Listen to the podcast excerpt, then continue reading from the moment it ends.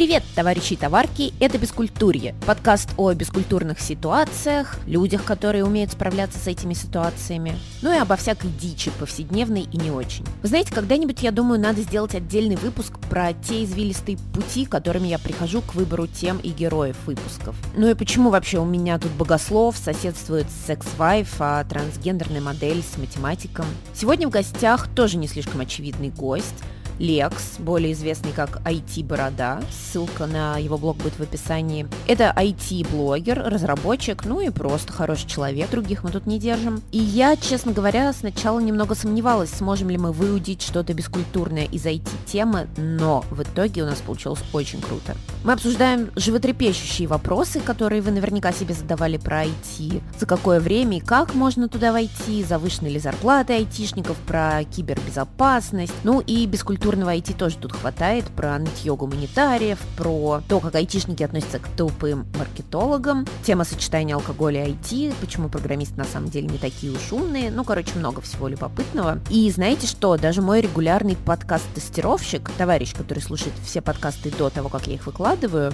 сказал, что он этим выпуском очень вдохновился и даже после него замотивировался и вернулся к своим занятиям программированием. Так-то.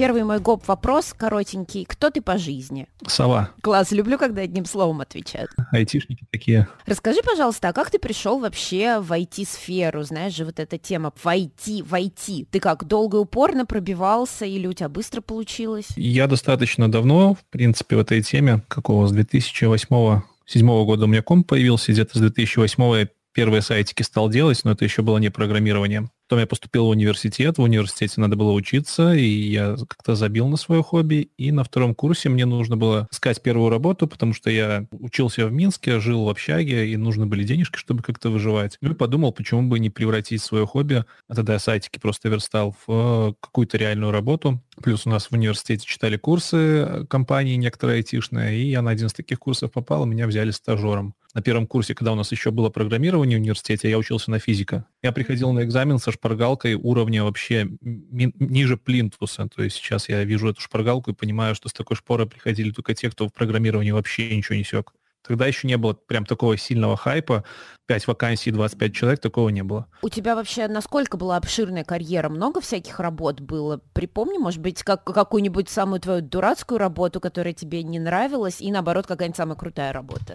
А, ну, из айтишных я успел за сколько? За 11-10 лет такого программерского опыта поменять, наверное, компании 5 я успел. Самая дурацкая у меня работа была моя на третьем году работы. Я устроился в компанию не айтишную разрабатывать им систему с нуля. И знакомые мои говорят, слушай, у нас логистический бизнес, давай ты придешь к нам, напишешь автоматизацию всего этого бизнеса, а то у них все на бумажках было. Привлекательная работа, потому что большой э, прирост к зарплате был. Я на то время работал джуном, а тут мне предлагают проект с нуля, и, в принципе, ребята не сильно шарили в рынке, я им завалил сразу ценник там медла, то есть сеньора, они мне его дали. Я там работал один, варился в собственном соусе, делал там такие вещи, которые в айтишке не принято делать самому. Уже есть куча готовых решений, я все сам пытался пилить. Плюс это не айтишный бизнес был, и в итоге мы расходились чуть ли не с э, юристами, потому что компания оказалась нечистая на руку. Э, там, условно, я сидел в офисе, со мной сидели еще девочки-операторы, которые на колл-центре сидели, сидели бухгалтера, и ко мне просто в офис стучались злобные клиенты и говорили, что мы сейчас вам офис спалим, потому что нам бабки не выдают. И я там реально с битой, прям у меня бита была по столом, сидел и клиентам пытался что-то ответить, потому что я единственный мужчина на офисе был, все директора постоянно в такие моменты уезжали куда-то в отпуска, якобы в отпуска.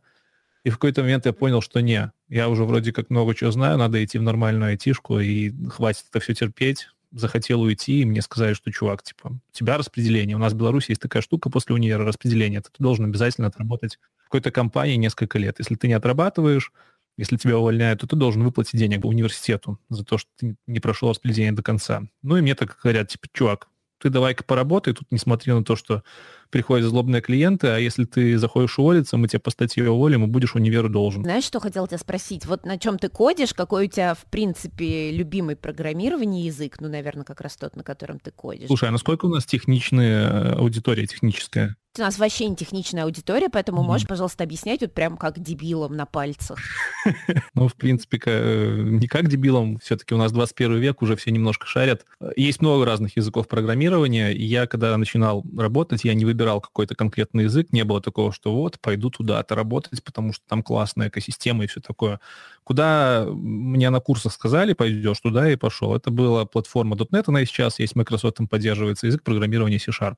До C-Sharp у меня еще был PHP, всем известный, знаменитый, с JavaScript поработал, с Go немножко поработал. В общем, много языков было, но язык C-Sharp, он позволяет делать, в принципе, все, что угодно. Microsoft делает достаточно обширную платформу, можно делать и сайты, и мобильные приложения, и приложения для компьютера, все, что угодно. Поэтому я 10 лет совершенно спокойно себя чувствовал именно в этом языке программирования, и, в принципе, до сих пор являюсь его поклонником.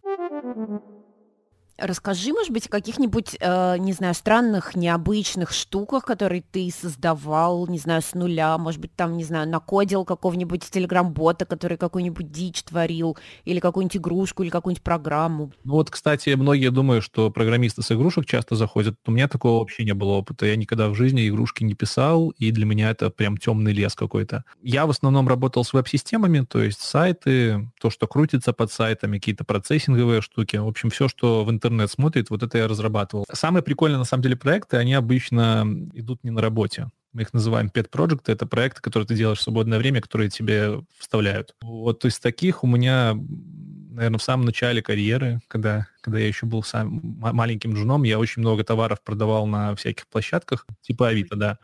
У нас есть тоже похожая площадка, и там была такая проблема, нужно было постоянно твои объявления поднимать.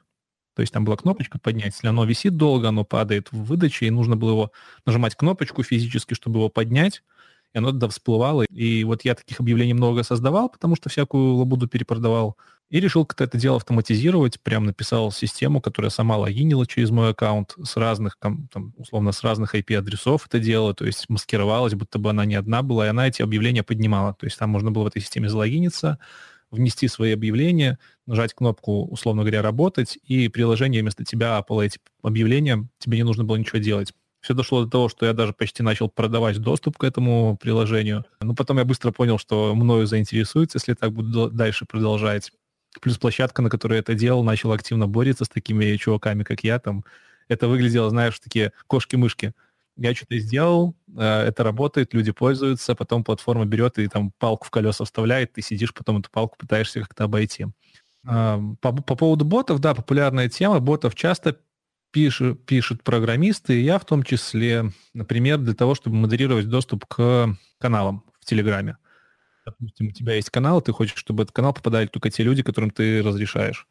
И для этих целей, например, у меня есть бот для одного из сообществ, которое я веду. Чтобы в это сообщество попасть, нужно боту написать, кто ты, короткую анкетку заполнить, и после этого бот э, дает тебе ссылку на чат, ты в этот чат заходишь, и, соответственно, если бот про тебя не знает, то он тебя из этого чата просто кикает, ты даже не успеваешь там ничего увидеть. И Discord сейчас достаточно популярная платформа, которая набирает обороты. Это тоже платформа для общения. И вот для нашего Discord-сервера, у меня тоже есть крупный достаточно Discord-сервер, как-то в рамках просто эксперимента мы написали бота. Там в Discord есть такая, такие штуки, как голосовые чаты. Ну, все понимают, что это такое. И у нас возникла такая штука, что в голосовых комнатах сидели люди, общались, но были люди, которые просто подключались, чтобы послушать, а говорить не могли. Там, в силу разных причин. Может быть, у них ночь на улице была, либо они просто микрофона не имели. И я запилил бота, который просто в одном из текстовых чатов сидел и читал все сообщения, которые ребятам там пишут, и голосом их в голосовой чат передавал. То есть получалось, что ребята, у которых нет микрофона, могли в конкретный чат написать сообщение, и бот это сообщение нам в голосовом читал. Ты сказал, что ты заходил ох, я не могу это никак выговорить, войти, войти. Ты заходил, э, когда еще не было такой конкуренции, а вот как сейчас обстоят дела? Насколько сложно войти, войти? э, можно ли это сделать самостоятельно? И вот еще очень больной вопрос по поводу IT-курсов. Знаешь, сейчас, ну, каких только нету, которые тебя там обещают в профессию ввести, не знаю, там за два месяца. А, и половину из них я рекламирую. Ха-ха. Так, так, давай-ка подробнее. Э, если сравнивать там с, с конкуренцией, именно типа какая конкуренция была раньше и сейчас, то сейчас она, естественно, больше. Но это не значит, что стало меньше мест. То есть конкуренция больше не потому, что меньше востребованность программистов и там больше людей приходит на более маленькое количество мест. Скорее, мест хватает всегда. Мест, у нас недостаток качественных специалистов всегда в айтишке он был, и он все растет и растет. Другое дело, что порог входа стал выше, технологии стали чуть посложнее. У нас же есть традиционная там градация э, младший сотрудник, сотрудник, старший сотрудник, либо на английском junior, middle, senior. И вот на уровне middle, middle это чувак, который уже может сам закрывать задачи без помощи других людей, который уже приносит прибыль бизнесу. На уровне медлов и выше дикая нехватка кадров. Очень большие зарплаты сейчас перегрет рынок, потому что нехватка кадров. А на уровне джунов это ребята, которые не приносят бизнесу денег, но которые еще мало чего умеют и которых нужно учить. Вот там реально очень много желающих войти, но вакансий маловато. То есть рынку нужны уже готовые специалисты, а начинающих специалистов, э, как и раньше, учить никто особо не хочет, потому что они бабок не приносят бизнесу, value не приносят. Так, а что там, что насчет курсов? Что ты там рекламируешь? Слушай, у нас рынок на самом деле только недавно раздуплил, что можно через блогеров что-то рекламировать заходят к нам разные ребята, и тут нужно сказать, что есть разные курсы. Во-первых, сразу скажу, что можно самому войти в IT без всяких курсов без университета. Можно. Например, э, самое популярное направление это, естественно, программирование, это тестирование все еще, и там какой-нибудь менеджмент, типа бизнес-анализ, либо менеджер проектов. Четыре направления, в которые можно войти самому.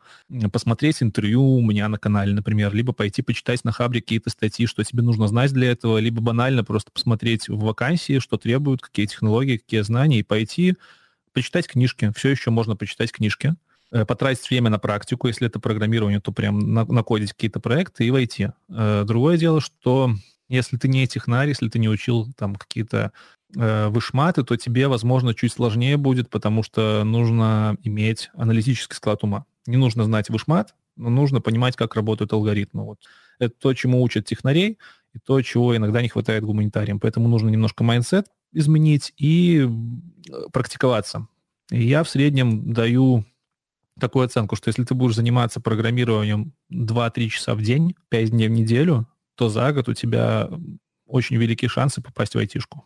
Это касается самообразования, курсов, чего угодно. Ну, ты сказал, что хорошо бы, конечно, иметь какую-то математическую базу, а вот э, если там я совсем гуманитарий, не может быть так, что вот ты совсем слишком тупой и не, и не можешь в программировании? Единственная э, фора у, у технарей перед гуманитариями в том, что технари хорошо понимают, что такое блок-схемы и как э, работает алгоритм. Э, просто гуманитарии, заходя в программирование, часто начинают э, ныть ныть о том, что мы не знаем математику, мы не понимаем числа, мы не понимаем, как работает там булева алгебра. Страшные термины. Но если пойти почитать, ну, это поднимается за одну статью на Хабре. Тут не нужно знать формулы из высшей математики. Мы их не используем в 90% работы, если мы говорим про программирование. Тут не нужно знать физику. Тут тебе нужно просто понимать, что 2 плюс 2 равно 4, а не 5 на курсах теперь немножко тоже а, а, заострим внимание. Смотри, можно взять курсы, и для чего нам нужен курс? Курс нам нужен не для того, чтобы мы ни хера не делали, а потом стали программистом, как многие думают. Есть там несколько видов курсов. Есть самые типичные курсы, которые там проходят два раза в неделю, по несколько часов ты приходишь на лекции, слушаешь лекции, может быть хорошо, если там будет какая-то практика, и дальше тебе говорят, что нужно много времени работать в свободное время. Курсы, которые дают 4 часа в общем занятии в неделю, без, дома, без домашней работы тебя никуда не приведут. Идя на любые курсы, ты должен адекватно понимать, отдавать себе отчет в том, что ты должен несколько часов в день поза рамками курса еще тратить на самообразование. И на курсах есть преподаватели и менторы, это люди, которые уже хорошо шарят в программировании, их можно дергать и прям тормошить, и прям дергать, и задавать самые глупые вопросы.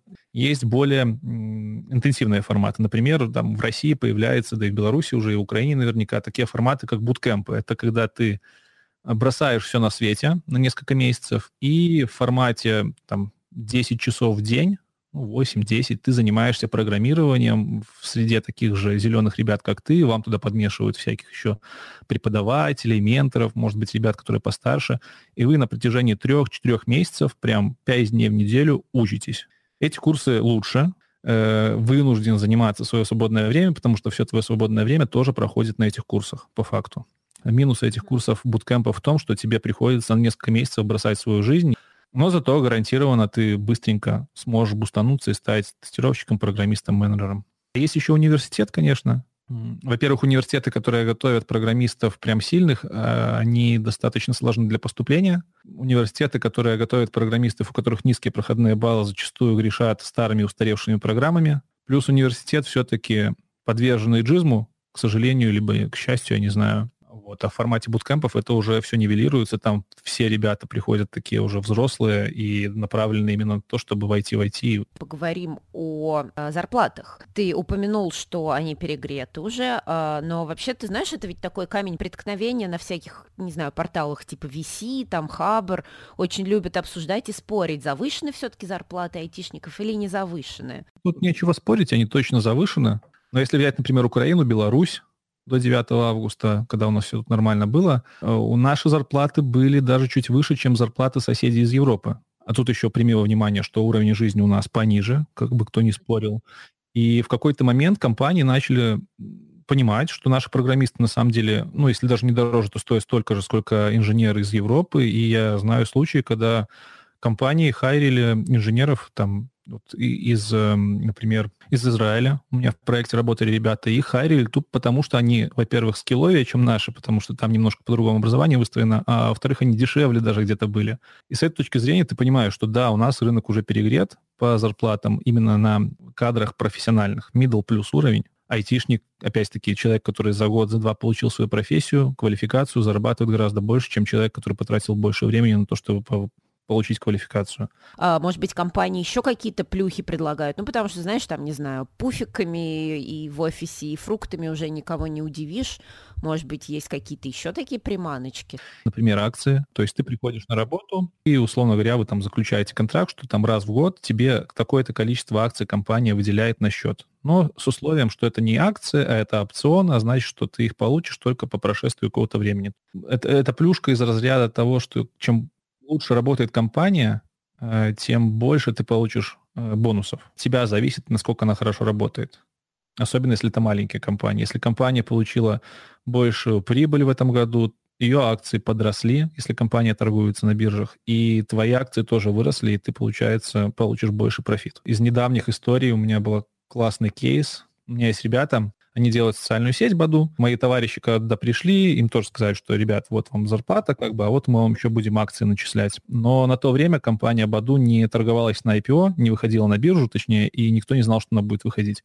И разработчики к этим акциям относились, ну, по факту, как к фантикам, потому что за эти акции можно было ну, купить какую-нибудь внутреннюю продукцию, и тут внезапно компания Баду выходит на IPO, э, ее акции начинают стоить реальных денег, и знакомые такие, Говорят, ну классно, вот через 4 года купим несколько квартир в Москве. Представляешь, за буквально там, за месяц деньги, которые ничего не значили, превратились в несколько квартир в Москве.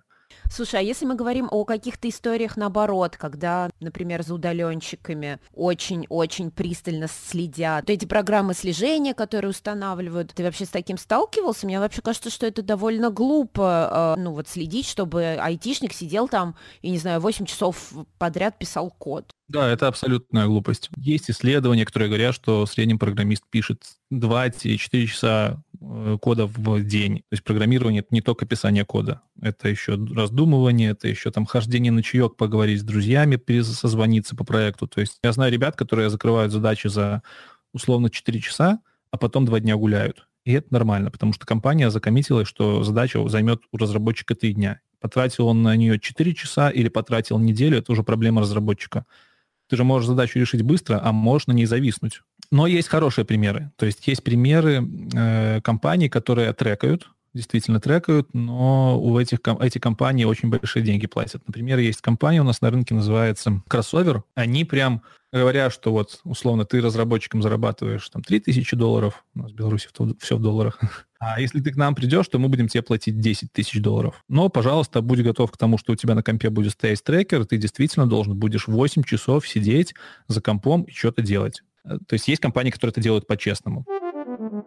А расскажи что-нибудь по поводу того, как программисты общаются и между собой, и с э, другими людьми, другими коллегами. Потому что, ну, знаешь, есть ведь такой миф, да, что вот программист, айтишник, он такой супер замкнутый, супер необщительный. Это миф, хотя бы потому, что у нас работает там в русскоязычном сегменте примерно 3 миллиона разработчиков сейчас. Типа из трех миллионов сделать какие-то общие черты найти, это прям уже как-то странно будет.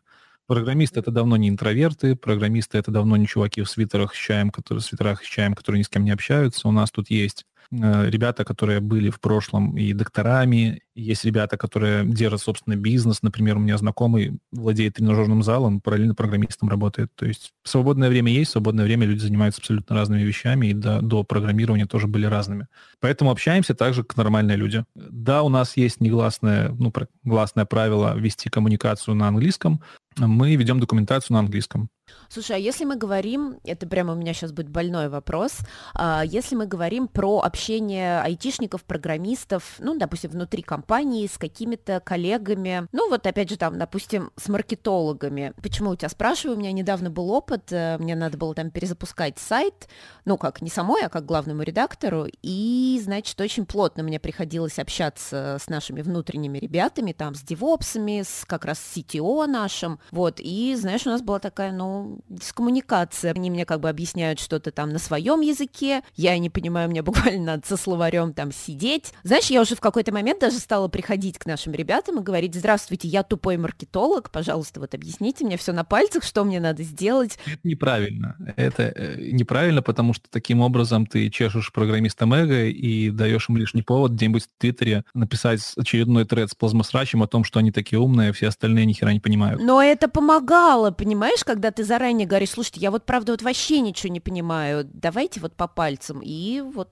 тогда уже как-то это начинало работать. Нужно сказать, что в классической айтишке, в крупных компаниях программист редко сталкивается с кем-то, кроме своего менеджера непосредственного, который управляет процессами в команде. То есть кейс, когда маркетолог работает напрямую с программистом, именно с тем человеком, который прям код пишет, это прям очень редкий кейс. Обычно мы общаемся с нашими тех лидами и тем лидами. Это программисты, которые уже чуть меньше пишут код, но чуть больше вникают в управление. Эти же ребята общаются с менеджерами команд, либо с менеджерами, которые управляют ресурсным пулом, людьми это уже там, а там уже конкретно менеджеры, которые, может, даже программирование не знают. И плавненько, плавненько так все доходит до маркетологов. Поэтому я говорю, что вот эта история прийти к программистам напрямую в обход процессов, это не самая типичная штука для большинства айтишных компаний. Ну, если ты приходишь, это плохое сравнение, но тем не менее, если ты придешь куда-нибудь в Академию наук и попытаешься сказать, что тебе, не знаю, нужно сделать э, обои, которые смываются керосином, и тебе чувак начнет грузить свои теории, потому что он по-другому не умеет. Ну, ну, как бы вроде проблема не в чуваке на самом деле, да? Проблема в том, что вы не нашли посредника, который смог бы вас связать. Плюс мы тоже редиски, я бы сказал. Многие разработчики хотят только код писать и не хотят вникать в бизнес-задачу, которую они делают. Есть такая каста разработчиков, которые считают, что э, мы не должны понимать заказчика.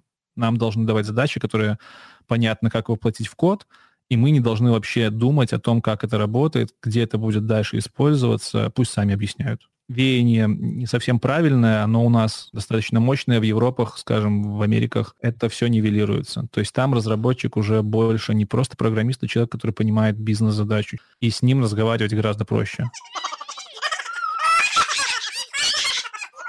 Часто слышу такую фразу про там какую-то красоту, чистоту кода, что вот, мол, там кто-то очень красиво, правильно написал код, а кто-то, типа, наоборот, криво. Э, это как? То есть а, один и тот же код, у которого, который выполняет в итоге одни и те же функции, может, типа, выглядеть, да, как-то по-разному, если его разный человек пишет. Смотри, в среде программистов есть такое мнение, что хороший программист тот программист, который знает, как исправить свой код, когда его пишут. То есть ты, когда пишешь код, ты уже понимаешь, что бы ты в нем исправил, но не исправляешь. Во-первых, потому что у тебя ограничено время, у тебя есть дедлайны, да, у тебя есть сроки, которым ты должен этот код работающим поставить. И ты не всегда успеваешь применить э, самый оптимальный метод для решения задачи. А методы могут быть разные. Ты можешь разложить яблоки в две корзины просто там насыпав в одну корзину примерно половину и во вторую примерно половину, и там для заказчика это будет ок, потому что ему не нужно строго там количество яблок. Можешь по каждому яблочку в каждую корзину сделать это абсолютно точно и верно. То есть ты можешь разными способами делать э, одну и ту же бизнес-задачу. И у тебя всегда вот таким образом есть зона э, роста для улучшения твоего кода. Ты всегда примерно понимаешь, что вот в таких-то... Сегодня этот код будет нормально работать, но вот тут ты уже устаревшую технологию поиспользовал. Там, условно, через год ее нужно будет менять. Э, знаешь, ты же код пишешь как язык на самом деле. Ну, как обычный язык, как текст. Ты пишешь слова, и ты можешь эти слова писать так, что их будет, будет понимать только твой мозг. У нас вот есть такая большая тема наименования переменных. У нас в коде есть штуки, в которых информация хранится, мы их называем переменные, и вот этим переменным нужно придумывать название понятное, адекватное, чтобы, посмотрев на переменную, ты понимал, какая информация в ней хранится. И когда ты пишешь код один, ты можешь там давать абсолютно рандомное название. А когда в команду приходит новый человек, он не будет понимать, что ты сделал. То есть вам нужно словарик разработать совместный. То есть постоянно у тебя есть зона роста, постоянно ты... И у нас есть да, прям целая процедура, она называется рефакторинг. Это когда ты не работаешь над написанием нового кода, кодированием новых бизнес-задач, а ты работаешь над тем, чтобы улучшить уже существующую кодовую базу, для того, чтобы меньше проблем иметь в будущем. Это называется рефакторинг, и в нормальных компаниях рефакторинг включается в процедуру разработки. То есть ты неделю пишешь, например, Э, новая задача в приложении, а потом еще неделю ты старый код улучшаешь, доводишь его до состояния нового кода, например. Очень круто, ты сейчас это все так рассказал, все по полочкам разложил, я прям это проассоциировала тоже со всякими процессами в маркетинге, там в написании контента есть, короче, похожие штуки. Да, это прям хороший пример, то есть статью же человек, маркетолог, не сразу пишет э, как надо. Проходит еще редакция, а потом через какое-то время, э, мы знаем, книжки люди пишут, да, обновляется, выходит новое издание книг. Это то же самое с кодом. Ну, раз мы стали таким нубом, как я, разъяснять какие-то вещи, такие, вроде бы, наверное, для айтишников очевидные, у меня еще вот такой вопрос. Существует же, ну, дофига сколько? Есть примерная цифра, сколько вообще языков программирования? Наверное, точного количества языка, языков тебе никто не скажет, потому что постоянно появляются новые. Ну, я думаю, в рамках сотни, может, несколько сотен. Ага, ну вот объясни мне, как нубу, зачем вообще такое разнообразие? Почему нельзя как-то вот это все, не знаю, стандартизировать, а, оставить там, не знаю, несколько основных языков и не париться? У машины четыре колеса, машина ездит. Но почему-то у нас есть разные марки машин, разные модели машин, разные производители машин. Кто-то хочет заработать денег на том же рынке. То есть стоит сказать, что языки программирования разрабатываются как большими компаниями, так и там каким-нибудь студентам в университете. И у этих ребят разные цели. У больших компаний это либо монетизация, либо закрытие своих внутренних задач. А, вот. Плюс некоторые языки заточены под конкретные задачи. То есть мой язык C-Sharp, он достаточно всеобъемлющий, но нельзя сделать, как говорится, золотую пулю для всего. Каждый конкретный язык обычно хорош для каких-то конкретных задач. Например, на Swift пишут э, мобильные приложения. На Swift навряд ли там будут э, работать с машинным э, обучением. Какой-нибудь C, э, есть язык C, есть язык C++, разница в двух плюсиках, но на C очень сложно писать. Он очень низкоуровневый. Это значит, что его синтаксис, слова, на которых он работает, э, очень близки к тому коду, который понимает компьютер, э, но не к естественному языку. Достаточно сложно для понимания, и поэтому в какой-то момент такой парень Бьерн Страуструп сказал, что сделаем C++ и сделаем его более человечноподобным, человекоподобным, более читабельным, с новыми подходами для разработки. То есть появляются новые подходы в разработке, и для этого тоже иногда удобнее сделать новый язык программирования, чем прокачивать какие-то старые. Плюс тут есть бюрократические игры, потому что крупными языками программирования обычно управляют консорциумы, то есть собрание людей. Они решают, когда выходят новые версии языков, они решают, какие обновления там будут появляться. И зачастую в этих консорциумах сидят крупные компании, такие как Microsoft, зачастую там говорят, что все, вот в этом языке выйдет вот именно такая штука, потому что нам нужно. А вот вы, сообщество, подождите. Мы до ваших проблем нам пока нет дела. И сообщество такое, окей, идем делать что? Правильно, свой язык программирования на базе этого. Есть даже языки программирования, которые просто друг друга копировали, поскольку одна компания не разрешала, не разрешала использовать свою собственность интеллектуальную, и другая компания шла и делала свой язык. Как это, кстати, было, вот, например, с моим языком программирования C-Sharp. Была Java, Java владел, вот я сейчас не вспомню, наверное, сам Microsystems компания, и Microsoft такая говорит, классно, Java будем использовать, но что-то мы крупная компания, нам, наверное, не культурно использовать чужую интеллектуальную собственность, да и, может, мы там захотим какие-то свои нововведения, никому не хотим показывать, и пошли сделали C-Sharp. Точно такой же, как Java. Вот два, сейчас существует два языка, которые похожи друг на друга, как две капли воды, но развиваются крупными, крупными компаниями, идут параллельно. Давай мы с тобой поговорим о каких-нибудь главных, не знаю, самых вопиющих или, может быть, действительно правдивых айтишных мифах. Давай сначала я, один самый животрепещущий, такой, который нынче современная аудитория считает актуальным. А, гендерный миф, что лучшие айтишники — это мужики. О, нет, это не так, потому что сложно, подв... сложно привести правдивую статистику, которая бы доказала, что это так. У нас есть в сфере перевес со, с точки зрения кадров в сторону мужчин. Парней работают больше, чем девушек. Нет, это не потому, что девушек не берут на работу. Я бы, ну, я скажу, наверное, не буду неправым, если это потому, что девушки меньше идут на технические должности. Если сходить в университет и посмотреть, сколько людей поступает на факультет прикладной математики любого университета, я вас уверяю, что там девушек будет меньше 10%. Проблема ли это у нет? Нет. Где-то в университете какие-то тесты дают девушкам более сложные? Тоже нет. Почему так получается? Да фиг его знает. Ну, возможно, родители как-то воспитывают детей в том плане, что вот девочки не, не обязательно технарями быть, а мальчики вот прям должны технарями быть. Может быть, воспитание дела. Такого, чтобы прям на работе девушек не брали, потому что она девушка, я у нас, по крайней мере, не встречал. Более того, в Америках в Европах сейчас за это судят. Но там сейчас это все очень гиперболизировано, и там скоро докатится до того, что в компаниях должно быть работать там 5 красных, 5 белых, 5 черных людей, и пофиг на то, что их, в принципе, в процентном соотношении в конкретно в этой стране э, не так много.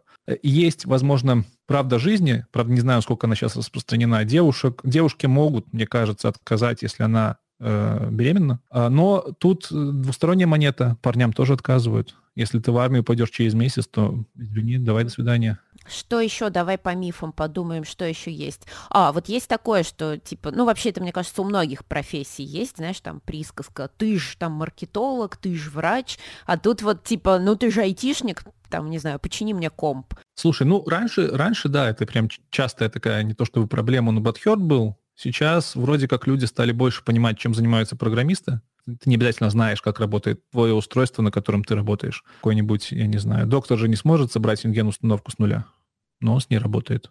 То же самое и у нас.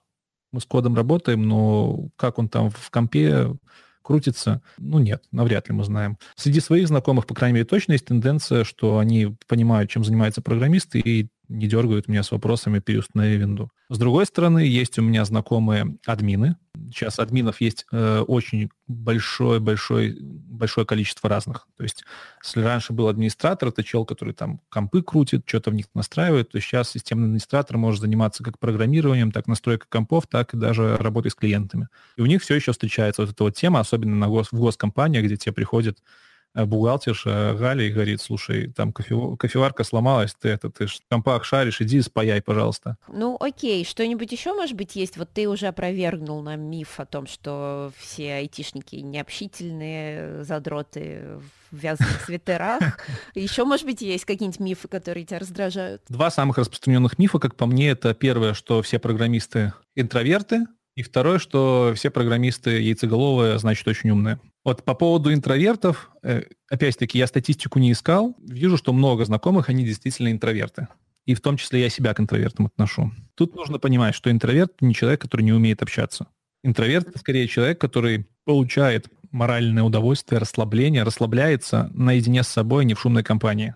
Да, таких людей много, действительно. В программировании ты пишешь код, э, раньше еще ты код мог писать сам в абстрактном вакууме, ни с кем не взаимодействуя, и действительно туда шли ребята, которые вот, ну, кроме того, что технари, так еще и любят тишину.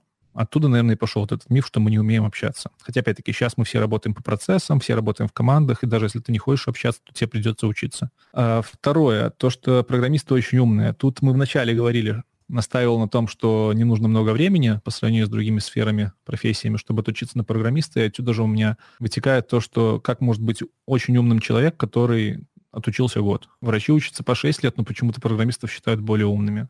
Просто наша сфера, в которой мы работаем, достаточно самобытная, может, можно так сказать. Она достаточно сложная, в смысле для понимания, если ты вообще ничего не понимаешь. Это как если ты видишь китайские иероглифы, ты вообще думаешь, что это за параллельная вселенная, и как по этим картинкам можно что-то понимать. А через месяц изучения этих иероглифов у тебя уже складывается картинка, что вот это вот отдельно какие-то слова, а вот тут вот прям есть система. То же самое и тут. С первой, с первой точки зрения программирования, с первого взгляда, оно очень сложное, но когда ты начинаешь в него вникать, ты понимаешь, что сложного там нету ничего. Называйте яйцеголовыми ребят, которые отучились полтора года и работают, ну, как-то странно. Ученые, которые работают 10 лет над одной и той же задачей, да, действительно, они очень умные ребята, их вообще не понять. И, их понимают единицы в мире. А программистов понимают миллионы, если не миллиарды человек. Для 90% задач ты можешь быть кем угодно. У тебя даже может не быть базового школьного образования, и ты можешь работать программистом. Слушай, скажи, а тебе встречались какие-нибудь вот прям откровенно плохие программисты, айтишники. Это вот вопрос даже скорее больше про, про какие-нибудь, про эпик фейлы, как кто-нибудь что-нибудь запорол, сломал. Может быть, у тебя какие-то были неудачи? Однажды ко мне пришел мой начальник и сказал, что из-за твоей оплошности мы потеряли то ли 500 тысяч долларов, по-моему, 500 тысяч все-таки было. Я говорил, что миллион, полтора миллиона, по-моему, там тысяча. И для меня это было очень страшно. Я был еще джуном, я не понимал, что мне делать, что мне на компанию работать там еще 10 лет. Оказалось, что это все решается очень просто. У них заложены эти риски, они просто там саппортом, то есть поддержкой. Грубо говоря, они клиенту предложили там на два по-моему, месяца продлить поддержку проекта, над которым мы работали. И для компании это норма, они эти риски воспринимают адекватно. Был у меня товар, не товарищ, а один человек в подчинении, вот как-то мне сказали, что вот ты сайт разрабатываешь, нам еще мобильное приложение нужно.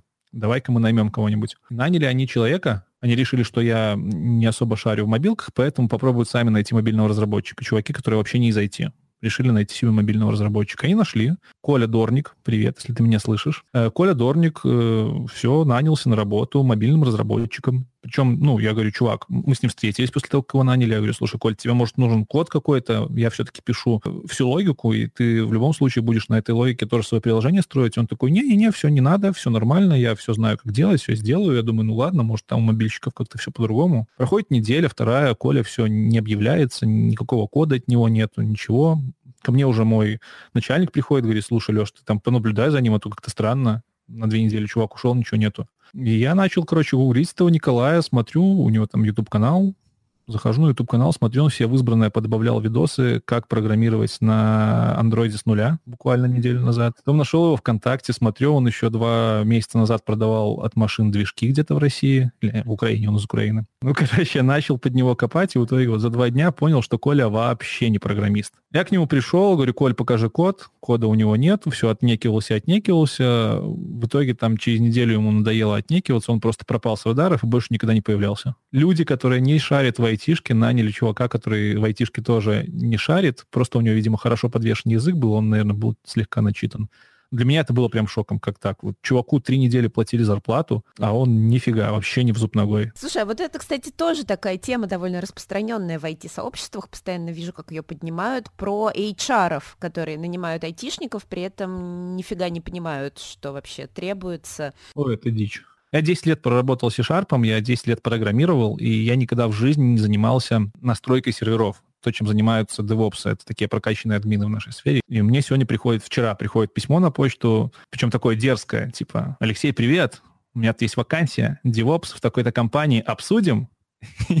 Я такой, типа, здравствуйте, а с чего вы вообще решили мне написать? И что мы обсудим? Ну как, что, вакансию? Я говорю, откуда вы взяли вообще, что я работал с этим? А мне дали ваш e-mail на GitHub. На GitHub это нас, у нас большой сайт такой есть, здесь есть куча программистов, вот там e-mail наши тоже висят частенько. Говорят, вот мы нашли ваш e-mail и решили вам написать. Причем забавная ситуация еще в том, что у них агентство называется Sherlock's, что-то там, типа они Шерлоки такие. Я думаю, бля, какие вы, извиняюсь, какие вы Шерлоки, если вы не удосужились даже там просто пролистать мой профиль чуть ниже и посмотреть, что я программирую, а не сервера настраиваю. Такое случается. Плюс, я знаю, HR в последнее время любят использовать средства автоматизации, которые там по ключевым словам из миллионов резюме выбирают, вакан... выбирают кандидатов, и они им тоже, несмотря на их основные профили, засылают предложения, а потом оказывается, что алгоритмы очень сильно ошиблись. У меня в резюме есть слово Python и слово Go. Это два языка программирования, с которыми я в сумме поработал две недели. И если человек читает мой резюме, он понимает, что я просто видел, как там эти языки устроены, и все. А мне частенько приходят вакансии по Go, по питону, потому что вот алгоритм вычленил это слово в, моей, в моем резюме, и решил, что я действительно могу. Упс. Ну, ты как программист, наверное, интересуешься всякими там гаджетами, технологиями. Расскажи вот, что из последнего, может быть, слышал про какие-нибудь крутые изобретения, что-то из этой серии, что тебе очень понравилось, что ты бы очень хотел приобрести, там, чем-то попользоваться. Знаешь, я вчера, я очень люблю YouTube за то, что он иногда такие штуки тебе рекомендует, которые ты никогда бы в жизни не смотрел и вообще не знал бы, что такое есть. Короче, два дня назад, по-моему, наткнулся на битбоксеров немецких. И там, значит, я не помню, как канал называется. Короче, современные битбоксеры, они не просто битбоксят, они еще используют такие штуки, как клубстейшены. Типа MIDI-клавиатура, на которой они могут свои э, биты зацикливать, записывать, эффекты накладывать в режиме онлайна. И хорошо, что ты не сказал слово «залупить». А я, а как я сказал, залуп? За зацикливать ты сказал. Ты все правильно сказал, нормально. Цензурно. Loop Station зацикливать. ну, в английском слово луп цикл, да, поэтому можно... Современные битбоксеры, оказывается, могут прям с этими микшерами делать офигенную электронщину прямо на ходу. Крутой, вкусный дабстеп, либо Dream and Bass, который делается голосом с помощью вот этих лупстейшенов. И я прям два дня просто завис на этом все. У меня работа остановилась. Я смотрел все их выступления, немецкие, французские. И вот загорелся себе тоже купить. Я хоть в битбоксе очень мало смыслю именно в практике. И на губной гармошке чуть-чуть играю, но что-то не захотелось купить себе такую же штуку. Вообще у меня еще был к тебе вопрос. Я видела, у тебя есть э, увлекательный выпуск про кибербезопасность, про киберпреступность, но не знаю, это вот скажи мне, ты сможешь что-то коротенько об этом рассказать, или это очень обширная тема? Это очень обширная тема, о ней коротенько сложно рассказать. Мы же сейчас живем в такое время, когда личного уже почти ничего не осталось, и мы на это согласны. С каждым новым айфоном мы все больше данных от DMI+, с каждым годом Э, ситуация с Паниным или с Дюбой становится все менее абсурдной. Такой, ну окей, ну засняли бы, засняла бы тебя вебка, как ты, не знаю, там, мастурбируешь, ну и ладно. Ну, я не знаю, как у тебя, но, допустим, у меня вот это вот и там у знакомых я вижу изменения в ту сторону, что приватность, она уже немножко уходит на второй план. То есть мы платим приватностью за удобство. Мы все больше и больше информации личной сливаем компаниям для того, чтобы получать более удобные сервисы. И поэтому на, на, на, все, на, на всем вот этом базисе, на куче информации, которую мы добровольно отдаем, рождается очень много способов эту информацию использовать косвенно против нашей воли. Яркий пример из последних лет – это выборы э, Трампа, когда Facebook целенаправленно, вроде как это уже прям доказано, они судились по этому поводу, целенаправленно таргетированно, можно сказать, рекламу э, предоставлял пользователям, чтобы они условно там проникались э, доброжеланием к Трампу пользователи, которые были ярыми противниками Трампа, получали рекламу о том, что вот он там делает какие-то добрые вещи, фонды и все такое, и таким косвенным, знаешь, косвенным методом людям меняли восприятие политика. У Фейсбука был очень сильный большой скандал по этому поводу, они долго судились, там еще и Россию приплели к этому всему, но это яркий показатель того, что нашу информацию могут использовать корпорации либо злоумышленники э, не самым лучшим путем, не самым честным. И поэтому кибербезопасность тоже сейчас начинает расти. Люди сами начинают чуть больше вникать, а куда эта информация уходит, а почему там вот этот вот суд прошел, а что мне сделать, чтобы меньше информации давать, а можно ли жить с тем же уровнем комфорта, не отдавая свою информацию. Если раньше редко в каких компаниях можно было встретить ребят, которые именно расследуют инциденты, э, то есть там, утекли какие-то данные, ну их фиг с ними. Вроде как не особо важные данные, потерпим то сейчас такие инциденты уже не, при, не проходят. Уже появляются крупные игроки даже на нашем бывшем СНГшном пространстве, когда есть целая компания, которая предоставляет полный спектр услуг, начиная от э, тестирования систем на проникновение, на тестирование систем на дырки, именно я имею в виду айтишных кодовых систем, заканчивая предоставлением услуг по поиску следа злоумышленника. Некоторые даже занимаются поимкой злоумышленников. В разработке даже появилось целое направление, называется DevSecOps, э, в процесс разработки кода, вот я как программист сижу такой, пишу свою программу. Мне фиолетово, какие там есть дырки на самом деле. Я закрываю бизнес-задачу. Бизнес никогда мне не говорит, что нужно еще с этой задачей закрыть кучу дырок. Сейчас у нас появляются процессы, которые говорят, что вот, если ты там пишешь формочку для оставления логина, пароля, то эта формочка должна быть там по таким-то требованиям защищена. Плюс появляются законодательные базы. Есть такая штука GDPR в Европе, э, которая говорит, что ты не можешь собирать как поставщик каких-то услуг, интернет-услуг, ты не можешь собирать о пользователе больше данных, чем тебе нужно для этих услуг. Если собираешь больше, получи миллиардный штраф. И про это должны тоже разработчики думать, потому что они разрабатывают эту, эту вот формочку. То есть ты такой делаешь формочку, э, собираешь э, имя, фамилия, отчество пользователя и думаешь, хм, а вдруг нам в будущем пригодится его домашний адрес. Э, говоришь бизнесу, на, давайте соберем, что нет. Бизнес такой, ну, а что, давай. Вы собираете домашний адрес, а потом оказывается, что в ваших задачах домашний адрес не нужен, вашей компании миллионный штраф влепливают. И мир идет к тому, что и программисты обычные тоже скоро будут очень сильно задумываться о информационной безопасности. Ага, я сейчас как раз смотрю этот сериал, видел «Мистер Робот», они там тоже занимаются. Слушай, да, посмотрел, посмотрел первых несколько сезонов. Хороший сериал, да, хороший, но там прям очень стереотипный чувак. Ну да, там такие, знаешь, как говорится, кулхацкеры типичные да, такие. Да, но они занимаются прям вот тем, от чего иногда защищаются. Нужно понимать, что хакеры — это неплохие люди. Это люди, которые хорошо разбираются в системах. То есть хакер это не злоумышленник. Хакер может быть просто чел, который там хорошо втыкнул в то, как работает роутер и может помочь соседу его настроить. Это хакер. Другое дело, что есть белые хакеры, есть серые хакеры, есть черные хакеры. Это уже разделение на сферы их обязанности. Если ты хакер белый, либо их еще называют э, этичные хакеры, ты обычно работаешь над тем, чтобы искать уязвимости в существующей системе, и ты, скорее всего, работаешь вот прямо в компании, которая эту систему разработала. Ты безопасник. По факту ты бы мог уволиться с этой компании и пойти эту компанию шантажировать. Ты бы стал тогда черным хакером. А есть еще такие серые хакеры, это, знаешь, ребята, которые не определились, которые могут там и на сторону сходить, с кем-то по, поработать над каким-нибудь делом не особо законным, а с другой стороны, может быть, это дело и законное только в рамках другого законодательства. Знаешь, такие спорные моменты. Условно, Робин Гуд в мире программирования, наверное, был бы серым хакером. Но это к чему? Это к тому, что хакеры не настолько страшны, как э, тот чувак, который мистер робот.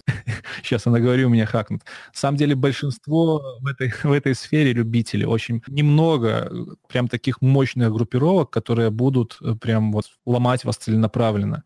Чтобы быть хакером, нужно именно вот таким вот, который как мистер робот, тебе нужно быть профессионалом в большом количестве областей. Тебе нужно быть профессионалом в программировании, тебе нужно быть профессионалом в системном администрировании, тебе нужно быть профессионалом в настройках сетей. Один человек э, это не вывезет. Это должен быть уникальный человек. Быть хакером и хакерской группировкой это гораздо сложнее, чем быть успешной айтишной компанией. Поэтому их не так много, и не все так плохо, как в мистере роботе. У меня последний, но самый главный вопрос, который я задаю людям из разной сферы деятельности. Как твоя сфера деятельности, ну, конкретно программирование IT, сочетается с алкоголем? Неожиданно, да? Лично у меня плохо. Я вообще немного пью. Пиво раз в месяц для меня это вот норма. Хотя в университете, как и любой нормальный студент, я прям был душой компании, иногда допивался до беспамятства. На втором курсе я начал программировать. Мне программирование очень понравилось. Оно стало моим, моей работой, моим хобби. У меня такая особенность, я когда выпиваю даже там полстаканчика пива, ну, либо любого другого малоалкогольного напитка, у меня теряется концентрация. А без концентрации я, соответственно, не могу нормально программировать. И меня в какой-то момент это так выбесило, что вот я когда выпиваю, я не могу делать то, что мне нравится, а я люблю программировать, что я перестал пить вот на этом убеждении. Типа вообще там несколько лет вообще не пил, не потому что там прям нельзя, а потому что мне не хотелось. Я знал, что я сейчас выпью немного сидра, и я не смогу пойти ночью попрогать, хотя мне хочется ночью прогать сегодня. С другой стороны, есть ребята, адепты школы э, Балмера. Есть такой чел, Стив Балмер, он в Microsoft, не помню, кем является. Он толкнул такую идею, что есть так называемый пик Балмера. Это такое состояние, когда концентрация алкоголя в крови позволяет тебе работать эффективнее, чем без нее, но если ты эту концентрацию чуть-чуть превысишь, то ты сразу в дрова, и все, ты вообще не работоспособен. На этой прекрасной возвышенной алкогольной ноте мы с вами заканчиваем – не только этот выпуск, но и третий сезон Бескультурья. Знаете, в прошлом выпуске я, видимо, так жалобно просила вас дать мне обратную связь, написать мне что-нибудь хорошее и вообще как-нибудь показать, что вы не просто цифры в моей статистике, а живые слушатели, что мне пришло много, ну, относительно много, подбадривающих отзывов. И это очень круто, очень сладко, очень душевно. Ребят, каждому из вас отдельное спасибо за поддержку. Это то, ради чего я, в общем, делаю этот подкаст. Но пришло время и мне сделать перерыв на месяцок-другой другой. Не знаю, пока вернется ли бескультурье в новом формате или в прежнем. Кстати, напишите, хотели бы вы что-то изменить или нет. Но вернется определенно. У меня для вас уже заготовлены несколько крутых гостей. Например, девушка-психоактивистка, латиноамериканец из Краснодара, создательница эротического журнала. Но пока мне нужно отдохнуть, сгонять в горы, выпить еще побольше алкоголя. А вы, надеюсь, за это время еще немножко подпитаете меня своей поддержкой.